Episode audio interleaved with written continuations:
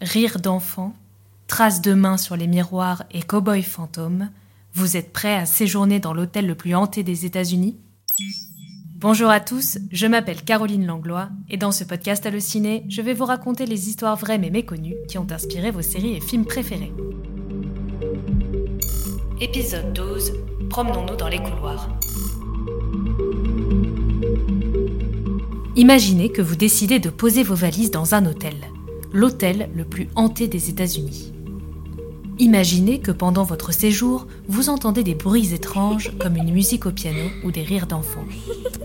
Imaginez que cet endroit a servi d'inspiration à un grand auteur américain spécialiste de l'horreur. C'est le lieu qui a donné vie au film Shining, sorti en 1980. Et ceci est une histoire vraie.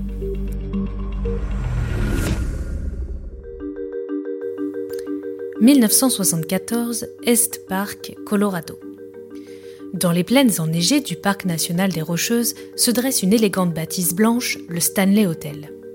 C'est un concessionnaire de voitures, un certain Freelan Oscar Stanley, qui le fera construire en 1909.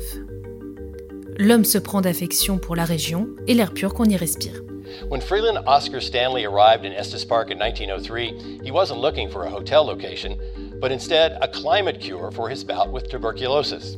Pendant les premières années, l'hôtel accueillera des clients soucieux de passer quelques jours au calme. Avec sa façade blanche et ses colonnes qui puisent son inspiration dans l'architecture gothique allemande, le lieu attire, même s'il est difficilement accessible car niché en haut d'une montagne. Quand il neige, l'hôtel se fond, tel un fantôme, dans le décor. Les routes impraticables en hiver obligent les propriétaires à fermer les portes à cette saison. Faisons maintenant un petit saut dans le temps. Nous sommes en 1974. Freelan Oscar Stanley est mort depuis une trentaine d'années, tout comme sa femme Flora. L'hôtel n'a pas encore la réputation d'être un endroit hanté, bien que quelques clients ont fait état de bruits qu'ils auraient entendus dans les couloirs et dans certaines chambres. Alors que l'hôtel s'apprête à fermer ses portes pour l'hiver et que les derniers touristes ont quitté la propriété, deux nouveaux clients s'apprêtent à passer une nuit dans le lieu. Un certain Stephen King et sa femme Tabitha. Ce qu'ils ne savent pas encore, c'est que ce qu'ils vont vivre cette nuit va inspirer à l'auteur l'un de ses plus grands romans, Shining. À la réception, le couple est dirigé vers la chambre 217. Cette nuit-là, Stephen King fait un cauchemar terrible.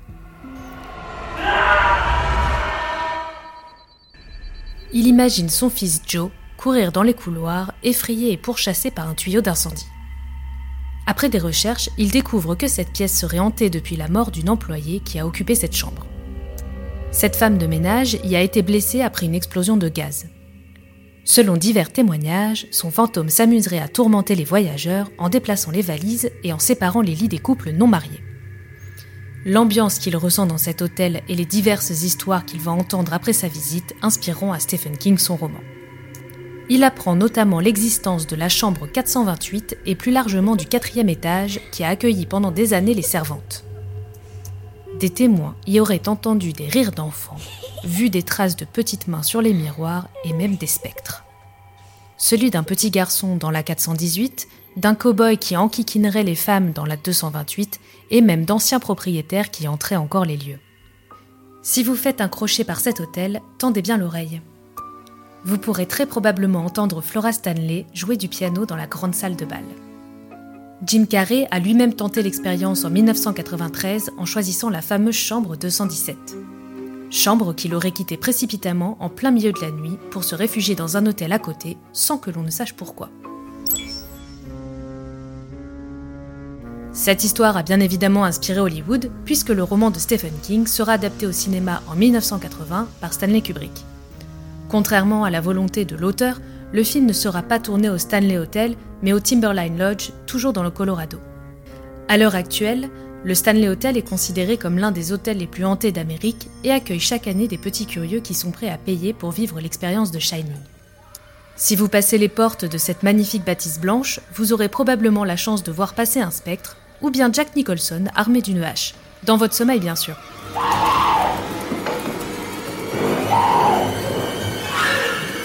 Here's Johnny.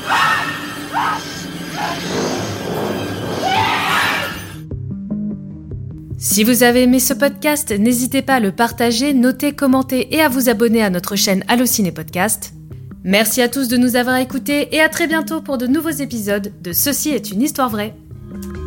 Bisous